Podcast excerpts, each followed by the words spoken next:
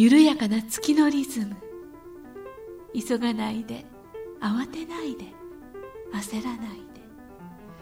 月明かりの中で事の葉を紡ぐ。ここは音楽のスピリットとピースマインドを伝える光のカフェ。ウォンとはるかのムーントークカフェこんばんはウォンミンさんです。こんばんは武田遥です。はい前回に引き続き介護それから老いそして死の問題はい。ねあのぜひ聞いてほしいディープな問題ではあるけれど。避けられないことですからね。そうですね、うん。決して重くならないで聞いてほしいね、うん、あのちょうど連休でしたしね、うん。ゆっくりね、はい。あの親のことを思いながら。そうやね。自分のことも思いながら、聞いていただきたいと思います、はい。では続きです。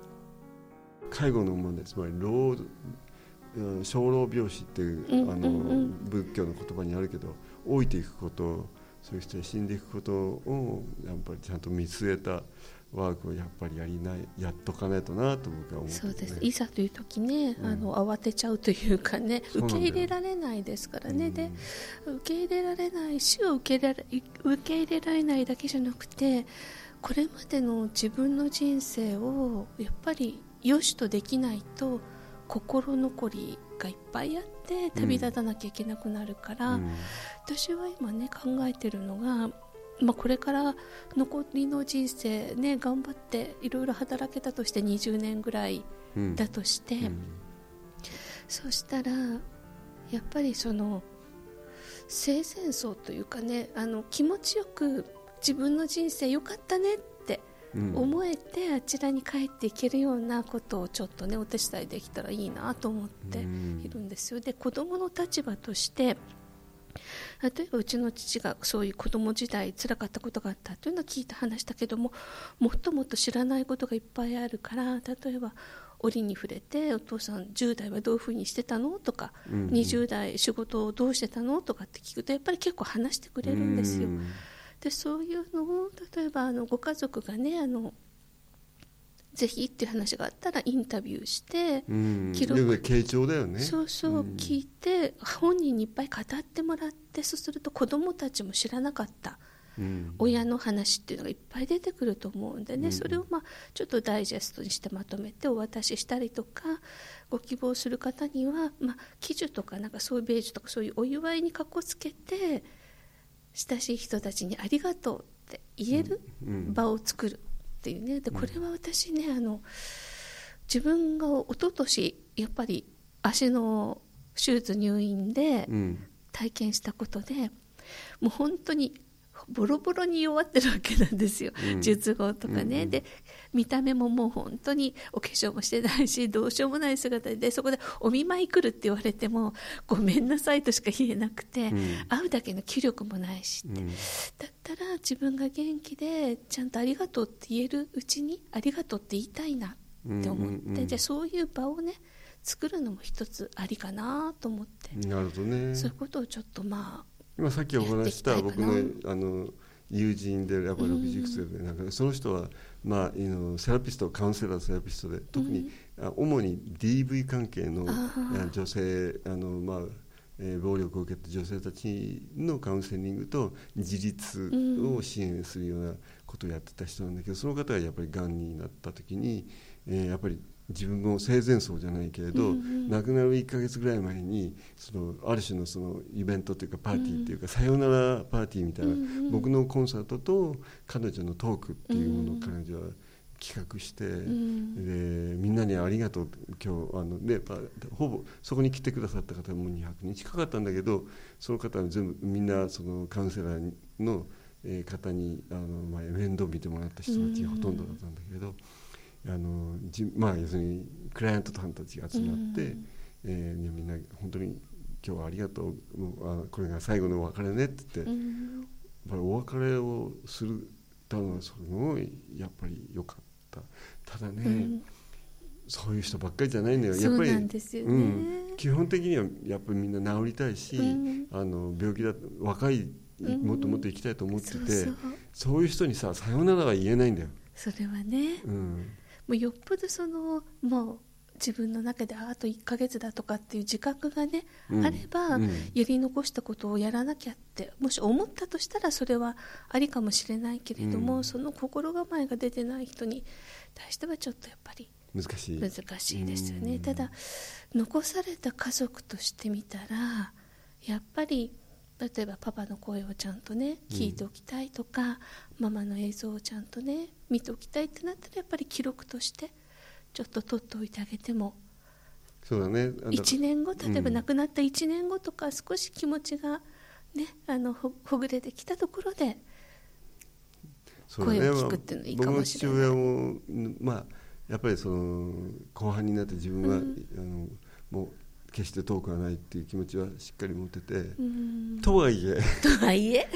とはいえやっぱりその認めたくないところもあるのでそうですね。のまあ二律背反みたいなあ葛藤は彼の中にあったけれど、まあ、でも本当に最後結局はあのまあ97歳っていう年だからこそだからかもしれないけど、まあ、彼彼が亡くなる3日ぐらい前に僕はこれでお別れだよねっていう、うんうん。あのはまあ、母親や妹とはあのその別れの言葉は交わせられなかったんだけど、うんうん。父親とはその交わせて、うんうん。えー本当にもう僕はあの今幸せなのはパパスのおかげだからみたいなことをうん。話させてもらったのはねやっぱりすごく僕には大事な体験だったし、まあ、もう彼はほ3日前なのでほとんどこうなんて体が動かないし、うん。あの話すこともできないんだけどやっぱり涙を浮かべてくれて、うん。僕も一緒にうるうるしながら、うん。本当に感謝を取り交わしたそういう体験っていうのはね、やっぱりなんか、うん、あ見送れたんだなっていうその、うん、ちゃんと見送れた感謝できたっていう,、うんそうそう。双方の思いがね。そう。だからもう若い人にその感謝を伝えるっていうのはさ、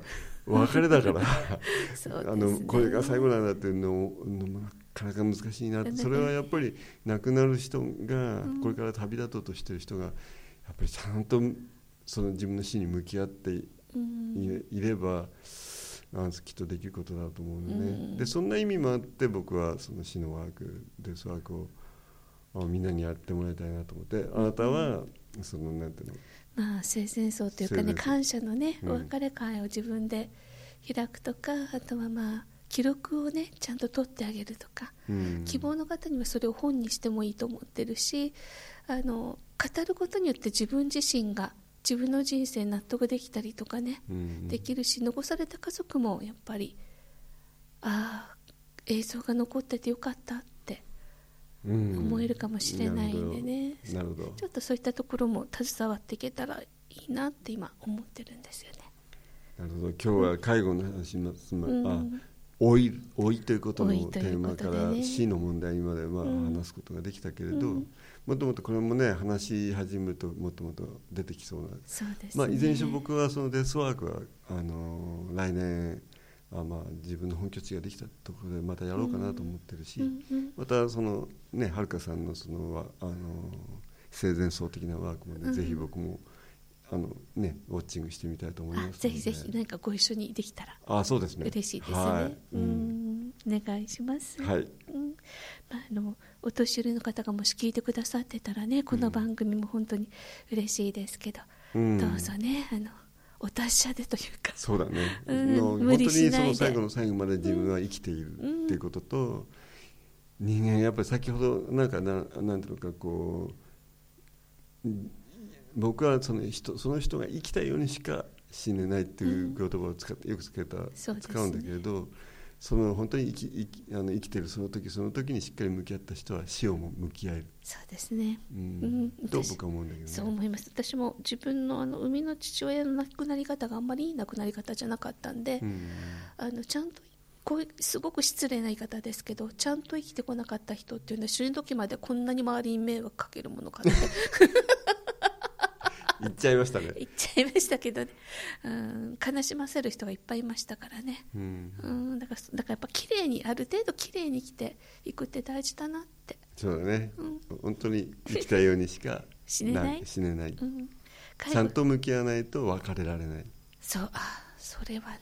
で自分自身に向き合ってないと自分との別れができない、痛い痛い痛い痛い、そういうふうに吉福さんは言ってたけど、うん、でも本当そう一生の一生もののテーマですねこういうのはね。そうですね。まあ、介護なさってる方はどうぞね。本当に大変だと思いますので、これからねあの高齢化の中で、あのこん介護の問題は決してまだいさっきも言ったようにインフラが整ってるわけじゃない、いろんな意味で大変な人はあのね老老介護とかいろいろあると思うので、無理しないでと言っても本当に大変なんだけれどまあ。これ本当は実は社会の問題なんで。だってあのほら介護保険使うにしてもお金かかっちゃうわけだからそうなんだよね。あれはひどいなと思いますけどね。うん。まあでもなるべくね一人で抱え込まずにはい。手を借りて少しでも自分の体も大事にして、はい。ね、介護お互いに、はい。ねあのよりよく死ねる時代うん、そういう社会になってほしいですね。そうですねお送りした曲はアルバム「ドビッシー」から「子供の領分から1グラルス・アドゥ・パルナースム博士」そうですね。難しいタイトルをまた、ドビッシーはつけたんですね。そして今お聴きいただいているのがアルバム「ドビッシー」から「雪は踊っている」でした、はいモンさんのクラシックいいですね。ありがとうございます、僕もねあのこの CD を作る時随分と苦労したんですけれどええ。あのもう難しいからね。僕に弾けるかなという感じで。で、まあ、結果としては、まあ、クラシックのもうバリバリの演奏家には及ばないけれど、まあ、自分のエッセンスは少し出てるかなっていう感じがしてあの結構僕も今でも聞き返す聞き返したりするんですよ。うん。あのまあ本当にあのありがたいなと思いますね。でドビュッシーの作曲っていうのは、まあ、僕がやっぱり高校時代すごいあのワルター・ギーザキングというピアニストがいいたんだけれどその人の,、はいまあ、あのレコードをなけなしのお金で買ってもう毎日のように聴いていた結構しんどい時代だったんだけど、まあ、僕にとってはこう癒しのピアノだったんだね。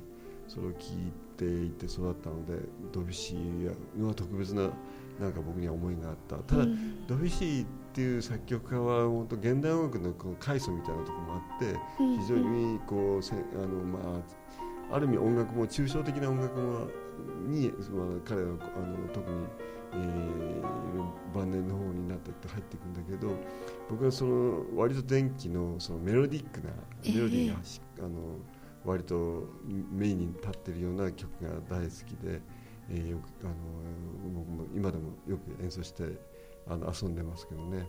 たまにねコンサートでも弾いてほしいなと思いますね。いやなかなか難し難しくてさ入れるのを入れるのが じゃなくて、まあ、そのうちまたやろうかなとは そうね。まあ、そういう時期が来るかもしれませんけど、ぜひあの、うん、あのこの CD あんまり売れてないんでぜひ。そうなんだ。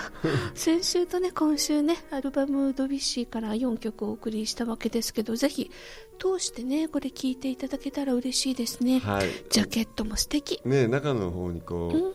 えー僕のメッセージを書きながらあのあ書いてあってそれをね美恵子さんがそのちょっとしたあのなんていうのかなこう作品に仕上げてもらし仕上げてくれてるので。素敵本当に。うん。ね。